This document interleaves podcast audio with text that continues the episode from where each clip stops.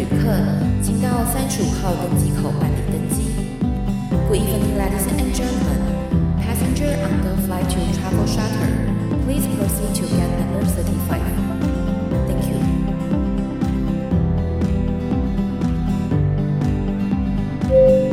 各位贵宾，我们即将起飞，请确实扣好系紧您的安全带。谢谢。Ladies and gentlemen, we are ready for takeoff. Please make sure that your seatbelt is fastened.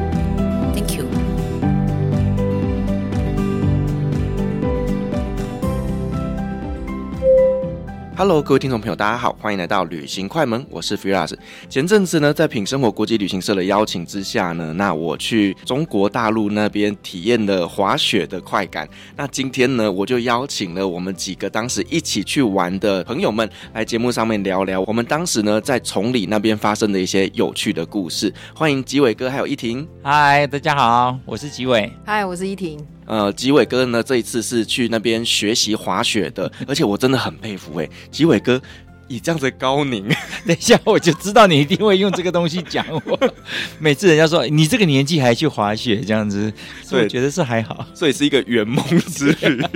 对，那依婷呢，她本身是一个滑雪教练，那这一次也跟着我们一起去体验崇礼那边的滑雪哦。所以呢，邀请他们两位来聊聊这个故事，一定是非常非常的精彩啦。嗯，那我想先问一下吉伟哥，就是呢，哎是，你为什么会想要去崇礼学滑雪啊？其实应该分两个方向想，就是我为什么要学滑雪？其实我觉得在我们台湾长大的小孩啊，有机会碰到雪都是赏雪，不太有机会去跟雪有比较深入的互动。哎。可是我常常看到很多，尤其是我喜欢看那个冬季奥运啊，或什么在冰上、在雪上的这些场景，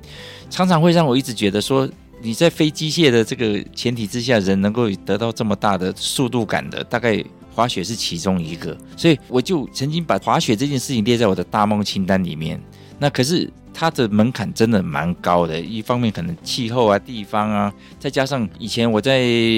呃密西根也住过，我也到新疆玩过，我看到要去滑雪的人那个。给洗头啊，真的是多到一个不行，非常非常多，从内到外，而且听说是跟照相一样，都是很深的一个坑，在没有人带入门的前提之下，我就一直只是把它放在我大梦清单里面。对，这个坑就是前坑。对，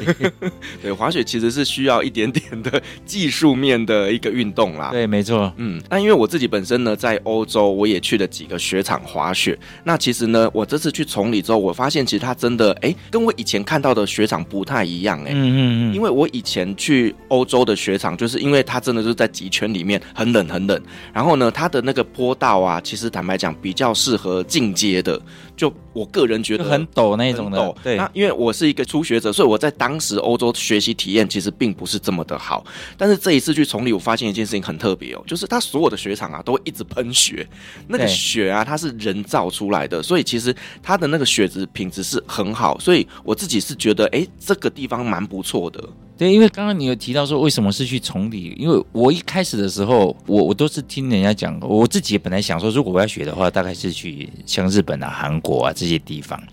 那完全没有想过有有一个什么崇礼啊。这老实讲，人家跟我讲的时候，我都不知道这是在下面挖沟的地方，我还本来以为在，因为这名字听起来很像是韩国的。对，我本来以为是韩国，你知道吗？结果后来，哎，怎么会是中国？对，我本来有想说，哎呦。后来才知道说哦，原来这是冬季奥运举办的一个场地，那它有一定的水准。这个在其次，最重要的有一点是，对我们新手来说，老实讲，我分不出来那个什么人造雪或者是自然雪啊，或者是野雪啊这一种。可是我只听到一句话，我就觉得说，他说你选定的日期，只要是开板的，他就保证有雪，因为他是用。他们叫雪炮，就是那个造雪机，就会一直不断的做雪出来，就是相对来说，我比较不会扑空了。对我来说，我工作那么忙，我好不容易空出一段时间来。我就希望说，我决定的那段时间是一定要能够滑得到雪的，好，然后也不要到说，因为有的就比较偏向于它会到有暴风雪的那种环境的地方，那你去了，即便有雪，你也是只能够在房子里面，你也出不去。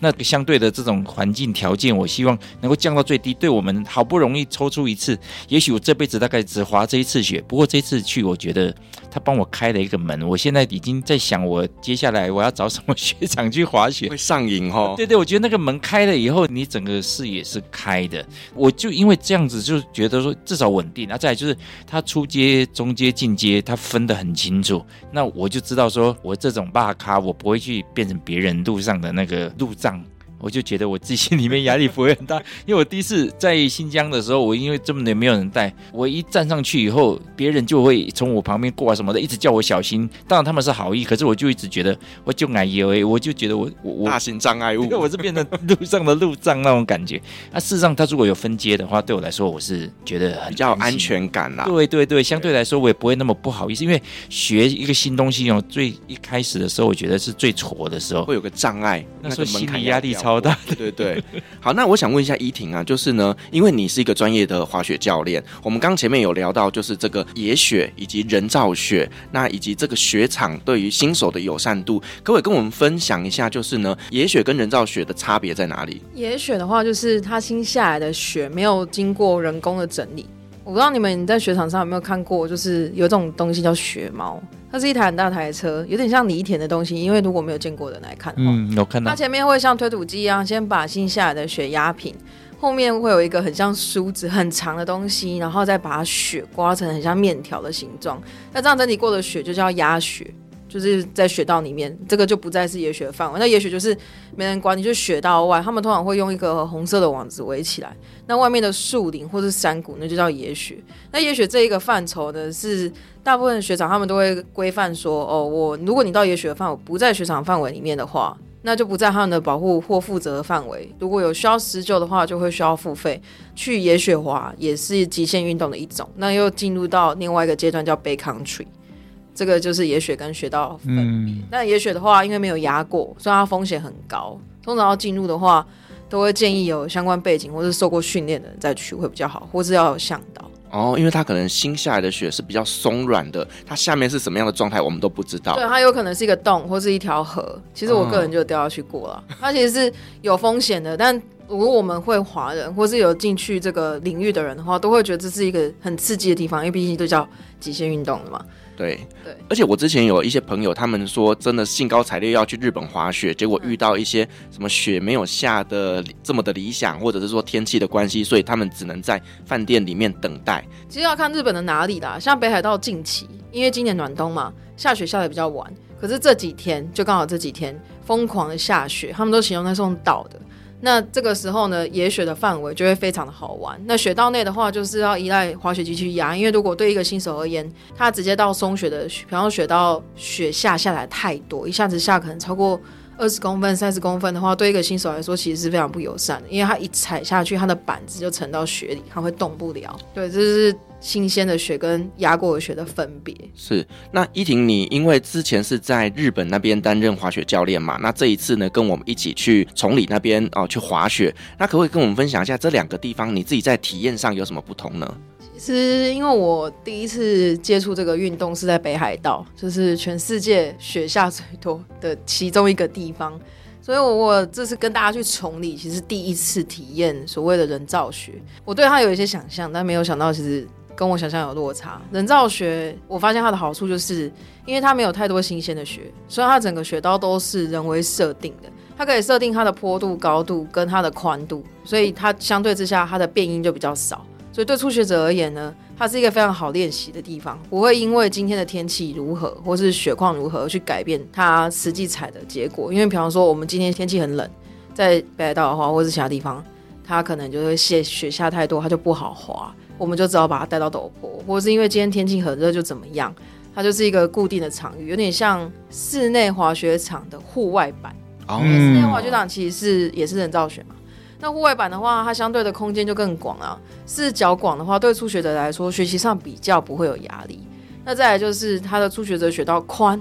然后又长，所以你上去一趟下来的时候，可以比较有更多的空间可以去练习，你不会撞到别人，也不会容易滑到雪道的边边。然后也可以练习的很久，因为它学到很长。嗯，所以我觉得这是一个蛮好练功的地方。对，那基伟哥，因为这一次呢，我们去崇礼其实是大概经历了二十个小时的一个教练的教学嘛。那你自己觉得说，经过这二十个小时之后，你的一个滑雪技术的成长的程度到哪里？以及说在教学的过程当中有什么有趣的？然 后教练在旁边，我都不敢臭屁。不过，不过我我我个人是因为这一次啊，我觉得也是一个蛮难得的机会，就是我是跟我儿子一起去的。他年年轻人想学这个东西，我是觉得是很正常的。那因为这次呢，就想说，哎，既然有这样的机会啊，然后他大学刚毕业，刚好有空，然后时间排得出来，我们就说，那要不要一起去？他说好。那我们两个人学的那个进度当然就会有差。不过，因为我已经快六十岁了，老实讲啊，就是在在我们这个年纪的话，可能大家想到的就是我学会就好了哦，就比较不会说我要去翻啊、滚啊什么。那可是我现在心里面已经开始有这种 蠢蠢欲动的想法。可是那个时候的感觉就是，我我听到一句话，我觉得。蛮打动我的，就是教练跟我讲说，给我三天的时间，只要你愿意学，没有学不会的。不过也真的是，我大概到第二天下午，我几乎就想觉得我可以把乌龟脱掉了。你知道乌龟是什么？啊？对，就是我们的新手会有一个护具 啊，那个护具就是各种可爱的一些玩偶的造型，然后你们的就是小乌龟。对，对对，对我们就把乌龟跟当护膝啊，然后护臀啊什么带在身上，因为一方面也是新手的辨识，就大家知道带乌龟的就是新人，而且大家都是在初级的那个雪道里面滑。然后其实刚刚教练有讲到一点很重要，就是我好不容易做一次那个输送带，他们叫魔毯，坐上去了，到底我可以滑多长？以前我儿子他们在台湾这边有那个室内滑雪场，那个大概坐上去滑下来大概不到几秒钟就又到底了，所以你又要再上去，你就一直在不断的在这上循环带上面一直跑。可是他那边真的还蛮长的，有到几百米，所以你滑下来的时间够，所以你比较有机会去体验说，哦，我到底什么动作我可以马上修正，可以马上去得到一个经验值跟肌肉的反馈，那个我觉得是蛮不错的。就是时间上，我大概在第二天的下午，大概一些像。后任、前任啊，这些我基本的一些技巧，大概已经学的差不多，就是飘下来是，我已经都不会再摔倒啊什么的。那个成就感是觉得我我好像我做到，就觉得征服世界那种感觉还蛮不错的。是，其实我觉得呢，去滑雪啊，请一个专业的教练是很重要的。那依婷，你可不可以跟我们分享一下，就是呢，为什么对一个新人来说，他在学滑雪，真的建议要请一个教练？滑雪毕竟是属于极限运动的范畴嘛。那它既然是有活动的，就有可能会产生一些受伤的可能。其实初学者最常见受伤的地方，不外乎就是第一是尾椎，因为他们现在在滑单板，其实单双板他们受伤的地方不太一样。那我们今天讨论单板的话，就是基伟哥一定有遇过，你会往后坐，一定会。所以你带了一个小乌龟，对吧？对。那小乌龟的最主要目的就是要帮你保护你的尾椎。很多初学者他们一开始没有带护具的时候，很容易摔到尾椎骨折或骨裂。这第一个，然后再来就是他们的手会往后撑或往前撑，也会导致他们的手腕跟手臂骨折。然后再来就是膝盖，你会往前跪，因为我会往后坐，那也会往前跪，往前跪也会导致膝盖受伤。然后最后就是扭到，这些都是我在雪场上很常帮学生就是预防，或是直接带他们去医院，他们终究还是会发生，会常遇到的情形。那如果有教练的话，一开始就会。避免掉大部分的避免掉这个情况，我不会，我没有办法跟你说百分之百他们都不会受伤，因为有可能教练，你不跟教练都一直以来都在你旁边，黏在你身边嘛，但是他可以阻绝掉可能七八成以上的受伤的几率，总比你一个人就是到雪场，你还不了解雪质，不知道雪板怎么穿的这个前提下，甚至是没有办法分辨初学者或是初级雪道或中级雪道的前提之下，你就去做这件事情。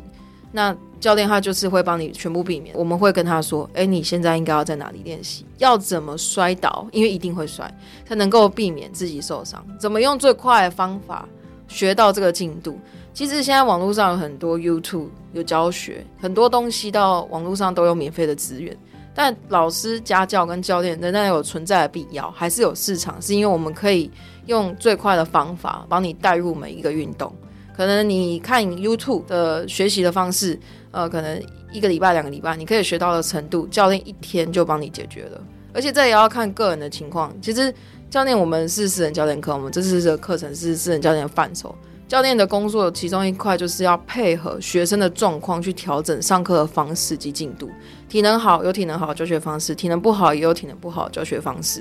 那就会在这里面做调整啊。学生可能感觉到压迫、害怕。或是他特别会挑战，我们随时都可以做调整。那这样就可以确保他在最快的时间内达到他的目标。如果今天是一对二，像我们这次学习是一对二的话，其实三天达到可以够 S turn 下来的话，都是正常的。但如果说自己学，你可能就是在前期摸索摔倒的时间就浪费掉了。没没错，有可能就是除非他本来有板类运动的底子，这个例外。因为每个人可能有些人他天生学习速度就很快，或是体感就很好。你知道有些人就想天生很会算数学，举例啦，那这个例外，因为我也有遇过自学，然后他在短时间内就突飞猛进的。但是这样的人在少数，因为如果他很多，那就不会有这个需求。市场有这个需求一定是因为。大部分的人在这一块就是会碰到挑战，所以他才会需要教练。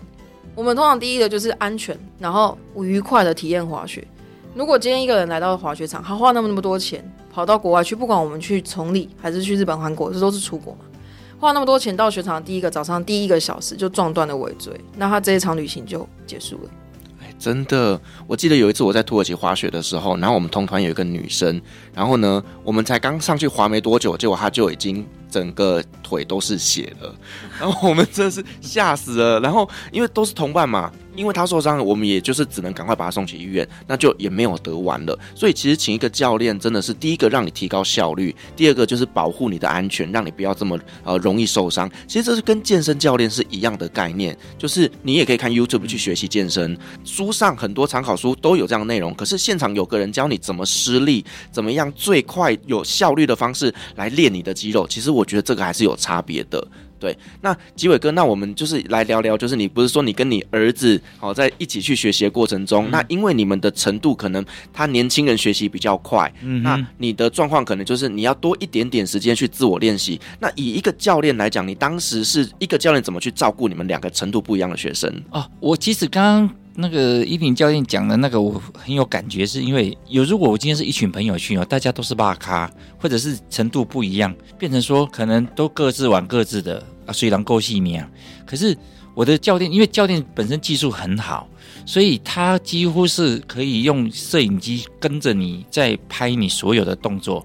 所以事后再跟你做调整的时候，有一个依据，你比较知道哦，我发生了什么事情。这个是我觉得有教练在很重要的一个，就你再怎么样看 YouTube，你歪到什么角度去，你自己是根本不知道的，没有人跟你讲。这是第一个，第二个是，如果今天像我儿子是年轻人，他他可能学的比较快，那就会有，因为学长还有助教哦，还有助理，所以变成说他们会去尝试比较中级的这个学道的时候呢，我们现场还有其他的助理会在现场会照顾其他在原地，因为我们通常都是练习了嘛，已经到练习这一段了，这样，那再来就是我觉得他有其他的空闲的时间，那我们也可以把原来教练教的东西。我再多花一点时间去练，主要是你已经不怕雪了以后，我觉得那个后面的就是自己的意愿的问题了。像我，我就会比较花多一点时间在练基本动作。那当然，我进度不见得跟得上年轻人，可是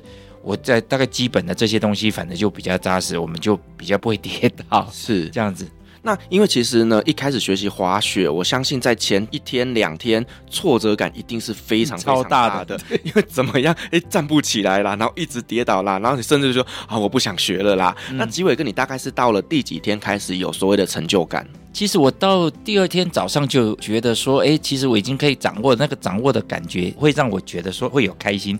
我觉得我们这个年纪的人呢，哈，因为这这时候就要讲到年纪，因为我们在年轻的时候，老实讲，大概没有什么机会去做冒险，或者是去打开人生很多尝试的大门，因为我们那时候就是直接就大学联考就毕业就工作了，然后大概就是这样子的安排人生。现在年轻人可能会安排一个什么 gap year 啊，或者什么让自己有一段空白年去做人生的体验，出国去打工换宿啊什么的。那所以对我来说，这是蛮新鲜而且很重要的一件事。事情就是，我觉得，哎，我这门开了以后，我还可以再做什么，而不只是滑雪本身而已。所以这次跟我儿子去，其实我觉得我们两个人收获不一样。他是觉得学会滑雪以后，他可以很炫、很酷，就是在他朋友圈里面，他多了一个说嘴的东西。对对对，感觉他好像多贴了一个标签的感觉。可是我不是，我是开了一个门，就是以后我在我的旅行规划上面，我是可以把滑雪这件事情慢慢的纳进来我的人生的这个版图里面，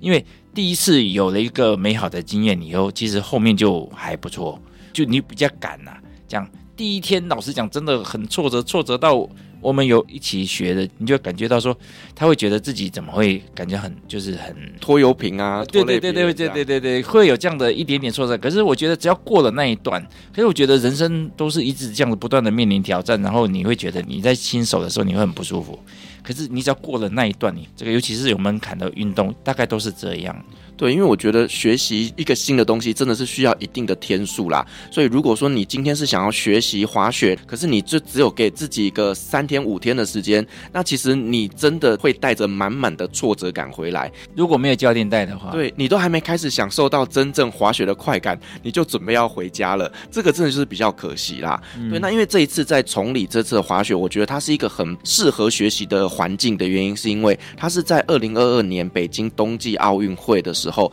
他们为了办这样的一个比赛而建的一个新城市，所以里面的硬体设备啦，或者是说他们的雪场啊、饭店、酒店等等的，几乎可以说是现在全世界最新的嘛，应该可以这样子说明啦。至少是奥运标准的。对，然后这一个城市它又是为了滑雪而生的，所以基本上呢，想要呃滑雪的装备啦，然后这些器具啦什么的，在那边是一应俱全。所以我觉得以学习这件事情来讲，崇礼真的是一个蛮不错的选择。嗯，因为那个时候我就是在想，我好像觉得可能会花很多钱要买东买西的，可是我又不知道买什么好。其实那时候我跟我儿子在迪卡侬逛了一大圈回来，我也有去迪卡侬逛我，我们也不知道到底要买什么，又觉得这个应该买，那个应该买，可是又不知道说适不适合滑雪，因为有的是登山的东西。老师讲，这还分的蛮多的，讲那雪鞋啊什么的，真的等一下我们请教练讲，真的有好多不同的等级什么的。后来我只听到一句话，他说：“你只要皮箱拎着过来，拎着过来就好了。因为连贴身的衣服、这些保温的或者是防寒的衣服，连袜子都帮你准备好，只要你愿意。这是第一个啊。第二个是你三天大概学会了，对不对？那他就会说，如果你是五天的课程的话，他另外还会带你去滑晚上的，然后会去，因为那里最有名的是。”一个叫云顶的滑雪场，听说是很漂亮。我那时候也不知道，我后来我朋友他们是在马来西亚的云顶集团，所以说云顶集团真的在这边盖了一个很漂亮。听说谢霆锋啊什么都去。那当然我们想说要去朝圣一下，所以那时候我们选的时候就选了五天的课程的，所以真的有晚上的滑雪经验也很不一样。然后还上到云顶去，那个就是比较高的，然后它的雪道非常漂亮啊。多这两个体验，我觉得也蛮不错的。对，因为云顶滑雪场其实它就是这一次的冬季奥运会的主赛场。对对，所以说世界最顶级的这些滑雪的高手都是在这里竞技的。嗯，那刚刚吉伟哥你有提到，就是说，哎，滑雪的装备其实真的是哇，超级无敌多的。那我们可不可以请教练来跟我们稍微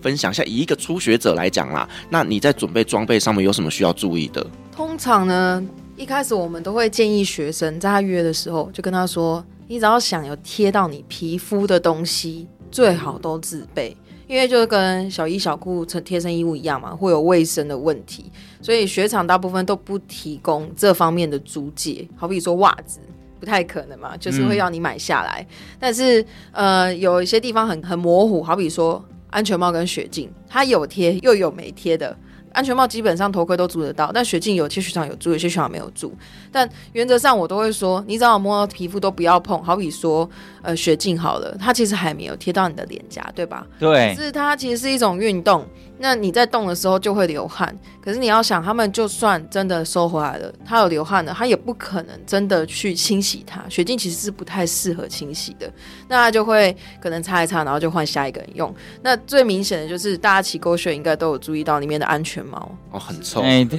口味。那当然，我们去装备店租装备的时候，它虽然鞋子可以喷，就跟保龄球的租鞋一样，都会喷东西，但安全帽比较难做到这件事情。所以都会难免会有一些味道。我个人都会建议学生，如果真的头盔不想要买，因为头盔蛮贵的，那我都会建议他在里面再戴一个头套，嘿，对，毛毛，或是像狗血的那个。包起来那个，你知道吗？嗯？对，我知道。对，那这个时候就是推荐学生，哎，贴身体的东西、贴皮肤的东西，我们都可以先用买的，因为不是只有滑雪的时候会用到，在其他地方也会用到。那雪镜的话，先用租的没有关系，但是因为雪镜租的费用也不便宜，通常我都会说，哎，便宜的雪镜你买下来用，大概就跟你租的差不多，嗯、但你不会有卫生的疑虑。对，那安全帽我们戴毛毛就可以解决，只是说目前就是 CP 值最高的一个做法，因为刚开始你不知道你要不要进去这个运动嘛，那买的东西就不要那么多，就是给初学者一些建议这样子。对，真的喜欢了之后后面再来买。对，那比较尴尬的地方就是护具啊，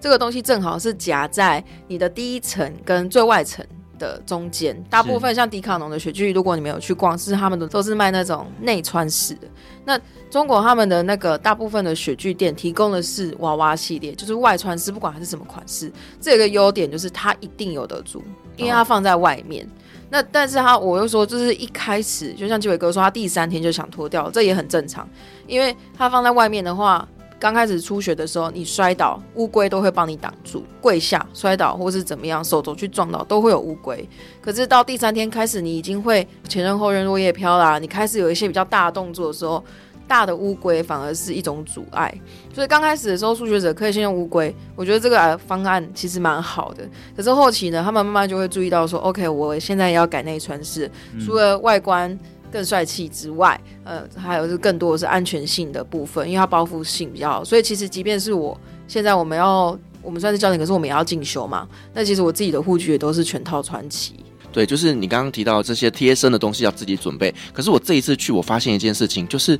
好像不能穿发热衣。因为我自己是穿发热衣，后来我发现说，因为你在滑雪的时候你会流汗，可是你必须要把这个汗排掉，所以你必须要穿那种吸湿排汗衫。对，其实迪卡侬有卖，他们那个叫速干衣，它其实就是贴身，你就像跑者那种衣服，它要贴在你的身上，又要御寒，但它同时又可以排汗。其实雪衣通常都有这个做法，就是。他们虽然御寒，可是他们也有排气的功能，所以就会搭配到它的速干衣，然后跟雪衣这样合在一起的话，你流汗了没有关系，大概过一个小时你就干了。嗯，那吉伟哥，因为你是以初学者身份来学习这个滑雪的活动嘛，那有什么建议给其他想要入门的这些初学者呢？我觉得心态上面是这样，就是不用想太多，因为。它就是一个运动，跟你学脚踏车学什么其实都一样。最主要就是你对未来未知嘛，我到底会玩多久不知道。所以在以最低的成本之下，我可以成型，这是第一个。第二个是很重要，就是一定要有教练。真真的没有教练的话，我老实讲，我这一次不可能会有这样子愉快的经验。我可能第一天我就摔到不想玩，我就觉得这是个笨蛋这样子。所以有教练真的很重要。然后第三是那个场地的选择，我我知道说大家大概都觉得说应该日本的韩国啊，或者是瑞士啊这些地方，那其实我觉得都可以，只是你不管选什么地方，它的这个稳定性，还有就是对于初学者的，因为我我以初学者的角度啊，如果你已经是到竞技那一级的。那大概连滑雪雪你都可以自己挑。那如果是初学者这一块的话，友善的程度是很重要的，包括你吃东西方不方便呐、啊，或者是你从住的地方到雪场快不快啊，这些东西我觉得都是一个初学者要去想的啊。再就是，如果你是一群都是跟自己一样都是初学者，你会比较有安全感。如果你是跟一群朋友去，有的很会滑啊，你不会滑的，你又不好意思问人家。有一群同学在同样的程度这样一起学哦，那个感觉也蛮不错的，同时进步的速度。也会比较快。哎，我突然觉得这个滑雪的行程蛮适合做五十加的圆梦之旅。哎，哎嘿嘿，你讲对了。我跟你讲，我去玩玩回来哦，问我最多的几乎都是我们这个年年龄层的，因为其实对我们来说，滑雪这件事情很远，真的很远，不像依林教练他们年轻人就会自己去找地方滑雪，或者是有开个头以后，后面就会都自己来。我们有时候想说。可以跟三五好友一起结伴去做这件事情，感觉那个乐趣除了学习本身以外，还多了一个跟朋友一起玩的那个乐趣，是这倒是真的。对，而且五十加呢，基本上他们的时间可能也比较弹性自由一点点，然后大家可能就是一起约一下隔壁的邻居啊，然后一起去学滑雪，我觉得真的是蛮棒的，对他们的人生来讲又多了一个新的技能呢。嗯。我我们碰到蛮多是同事、同学跟朋友一起来，就是老朋友、老同事、老同学会一起来这样子。对，而且我觉得崇礼那边有个好处就是呢，它其实就是一个全中文的环境，所以其实就算呃长辈去那边，然后你不会讲英文，你也不用担心，就是反正到哪都是讲中文。这倒是啊，因为教学是中文，这是一定的，因为我们就本来就找中文的教练嘛，啊那边都是中文。那可是出去吃东西或者是买东西的时候，还真的是你包括坐车。那个环境是中文的环境是还蛮亲善的。对，然后因为其实呢，崇礼这个地方它是比较接近内蒙古的，所以其实呢，我们这一次在那边吃的一些东西，我也觉得哎很好吃呢，又可以吃到一些满族菜，又可以吃到一些内蒙菜，对，然后甚至有一些像是新疆菜什么的，哎，真的，我这一次去哦，我真的在美食体验上面是非常非常高分的，而且可能目前我看在内地那边的话。外卖是非常非常非常发达的。那它是为了奥运建的一个小镇嘛，所以几乎他把一些五湖四海好吃的东西几乎都聚在这边了。所以你真的讲，你就是只要在手机上面直接叫，然后就送到你的房间门口，而且来的时候烤肉串都还是热滋滋的。然后所以我们就是各种不同好吃的就一直踹一直踹这样子。一天可以吃好几餐。对，我在台湾其实不太点 Uber Eats 或这种外送平台。我在那边，我每天都在看美团，看一下今天中午吃什么，晚上吃什么这样。这个还是还蛮方便的，就是这个冰天雪地，你可以不太需要去外面找吃的。对，那种零下五度、十度，其实你回到饭店，大衣一脱，你是真的不想出门了，哎，都不想动啊。对，都不想动啊。嗯，然后我这一次去就觉得，哎，在这个美食外送上面的一个体验是蛮好的。那再来就是说，哎，他们的轿车，例如说用滴滴啊，也都很便宜，很方便。嗯。所以其实我觉得，就是以一个初学者来讲，你去到这个地方，它的各种体验都是友善的，它会让你的学习的一个感受是更好的。嗯，不过我要提醒一下，就是。你要出去的话，最好先把微信支付跟支付宝，你要跟你的银行先讲好，说你会有国外的消费，要不然有些时候会有简讯认证啊什么，这些会比较麻烦一点点啊。对，因为他们那边的支付是有绑定，然后大部分都已经是没有在使用现金。对，其实我们是可以绑信用卡啦，只是我觉得还是要跟这边，因为信用卡现在台湾的信用卡防盗刷的机制还蛮严谨的，所以他可能会一直觉得这种小额消费会一直需要认证。那在国外收简讯，有时候不见得你有那么方便，这样子。对，所以这个要先跟银行做一下智慧。对，因为其实呢，我这一次去的时候，因为我也大概十几年没有去中国了，嗯、所以呢，我自己就发现说，跟我以前去的时候感觉很不一样了。嗯，因为以前哎，现金大家都是这样可以流通嘛，嗯、人民币。可是这一次去之后，哎，我发现很多店家是不收现金，哎，嗯，所以我觉得就是出去之前，先把这些支付啦，或者是一些绑定的东西先处理好，嗯、你才不会去到那边点了一碗麻辣烫之后付不出钱来。对对对对。好，那依婷，因为其实你自己也去过很多。滑雪场，那相信你也知道，就是诶，滑雪周边的一些设施是很重要的。那你觉得这一次去崇礼那边，你看到他们这个滑雪小镇，它的整个的周边，它设置的完善度是怎么样子？可以跟我们分享一下吗？嗯，我觉得你问对问题了，因为我刚到崇礼街上的那一个晚上，我们是晚上到的嘛，我整个眼睛就发亮，因为它的市区的街上啊，整排都是雪具店。其实我们在日本买装备的话，都台湾也有啊，就是什么东西会有个什么街，比方说电子街、电脑街，对吧？那崇礼也有类似这样的地方，而且它的雪具店密集度啊，跟御茶水不相上下。御茶水是日本东京的一个音乐间雪具街，那它也是有类似这样的店，可是崇礼它更一致性，就是它那一条街就是完全否装备店。那另外一条街就是完全佛美食，我觉得这对逛街人而言是一个非常好的做法，就是我知道我来到这条街，我就可以找到什么东西。然后再来是崇礼他们那边租装备这一块市场发展的很好，因为其实以前因为毕竟我以前都在日本发展嘛。那日本的雪具通常就是滑雪村上面会有很多家店，那雪场里面也一定会有，这个是一样，就是一定会有租赁店，但是有提供不同等级的装备的这种出租店的选项比较少，大部分就是一个价位，然后一种方案，那看你要不要租。如果你觉得这家的装备的鞋子不适合你，或是它太旧，那我们就换一家。但在崇礼的学区街不是诶、他们可以就是你有多少钱，你就可以租到多少等级的。比方说，我今天的预算不多。我就可以租最初学者的，那他可能提供就是堪用，但不能算很新的二手鞋子，毕竟一般出租店是这样。可是如果我有预算，我可以租到最高规格的，甚至是当季新品的鞋子。比方说，我很想要买 Burton 这个牌子的鞋子，好了，可是我不知道它好不好穿，我就可以到从你的某一间雪具店里面跟他说我有这个需求，他就可以把预算提高，然后给我最新的 Burton 新款的鞋子跟白顶。那我就可以试用。其实这对消费者来讲是一个非常好的服务方式，因为我们有这个需求，然后店家也可以提供。反正我有预算，我就可以在比较省的方式先体验好我要的装备。所以如果今天是我的话，我可能会跟我的朋友说，诶，如果你有预算的话，我会建议你就把预算稍微提高一点，它会给你更好的滑雪感受，因为你不会租到那种鞋垫已经被压扁的鞋子。或是说，你可以直接 for 你想要买的品牌，你就去租那个品牌就好，因为毕竟鞋子啊、白顶他们也会有不同厂牌、不同的版型嘛。再从你这一块就完全可以得到相关的服务，这是我觉得蛮棒的。然后再来就是各大厂牌都有，另外一个是我从来没有注意到，就是中国的话市场其实开发的蛮完整的。所以它有很多他们自己国内的市场，它可能还没有进攻到国外市场，所以我们在进中国以前不会注意到什么什么牌子，就像我们国内有一些小众品牌，但他们的品质并没有输其他进口的牌子啊。就我刚刚讲的几个大厂，好比说始祖鸟好，我举例比较大的，它还是有一样的等级。我们不要说哦，Made in China 就长没有，其实有些东西真的很不错。所以我这次就带了一件防摔裤回来，可能我现在讲那个牌子大家不知道。但我知道他用的底料就跟那个开物者是同样的，但它的价格就少很多，就没有开物者说哦，因为挂了这个 logo，所以他的东西就怎么样，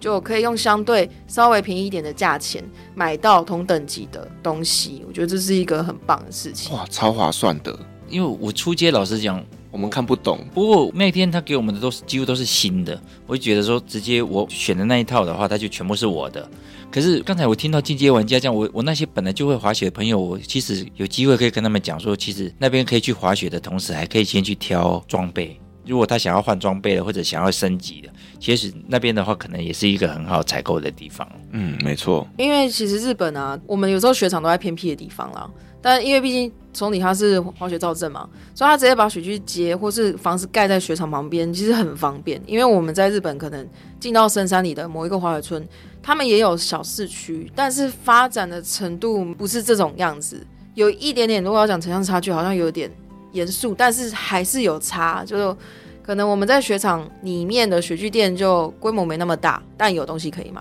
那我雪场外面也有，但店家的数量没有崇礼滑雪街上这么多，所以要么就是我在现场买，它多少钱我就多少钱，但有时候过期会有折扣，那不然我就是直接上网购买。但我在崇礼的话就不一样，我直接到现场比价，而且因为店家多，有竞争，竞争这事情呢，就导致我们消费者呢会有议价空间。就是额外的啦，嗯、就是如果你敢说，其实可以问问看，如果老板想要做你生意，说不定他就便宜卖你的。嗯、多点的店家，多点的竞争，也可以保障他们的服务品质，这样子。是，另外因为这个崇礼啊，它等于是说造镇造出来的嘛，所以它的一些建筑啊，哎、欸，超级漂亮的，我最后根本就是拍美照。对，怎么拍怎么好看。我我会以为我到欧洲啦，因为它就是一个完全是造出来的，所以它把整个的风格很统一，街道什么都很统一。所以刚才教练有讲说那个逛街好逛以外，我觉得拍照真的也超好拍的，晚上拍、白天拍也都还蛮好看的。对，我看你们夜华的那些影片超美的，就是随便手机拿起来拍就是那样子的美照，我也没有特别去修啊什么的。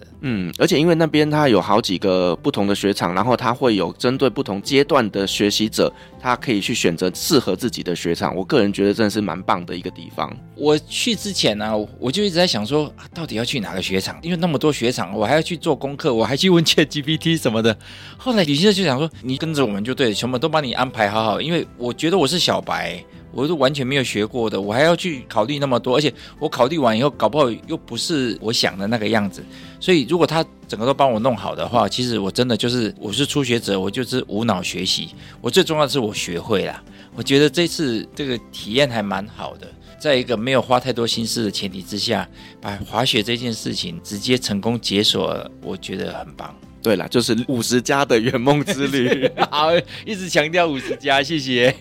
好了，那因为其实呢，品生活国际旅行社他们这一次推出的这个崇礼的滑雪行程哦，我觉得跟坊间其他旅行社的一些滑雪行程是真的不太一样的。那我个人呢，在这次的体验中也感受到非常非常好的一个体验。那如果说你自己本身呢，哎，喜欢滑雪，也想学滑雪，那呢，身边可能就三五好友揪一揪，其实就可以来参考一下这样的一个行程。那不管是你有五天的时间，或者是你有七天的时间，其实他们都可以帮你规划出一个完整的学习课程的。那相关的一些行程内容呢，我把它放在下面的资讯栏。如果说大家有兴趣的话呢，都可以去点阅哦。今天真的很高兴邀请到了这一次一起去滑雪的朋友吉伟哥还有依婷来跟我们聊聊这一次的一个滑雪体验。那如果说呢你自己也想学的话呢，我都觉得蛮推荐大家可以参考看看这一次的一个行程。希望呢我们今天的内容能够对于呢想要学滑雪或者是初学者能够有一些些帮助。好，再一次感谢两位来宾，同时也感谢所有听众今天的陪伴。如果您喜欢我们的节目的话呢，别忘记给我们五星好评加分享哦。另外呢，我们在 LINE 开有旅行快门讨论室的社群，如果想要及时跟我们聊天互动的话呢，都欢迎加入社群哦。旅行快门，我们下集再见，拜拜，拜拜，拜。各位贵宾，我们的班机已经抵达，感谢您今天的搭乘。旅行快门每周三、周五与您在空中相会，祝您有个美好的夜晚。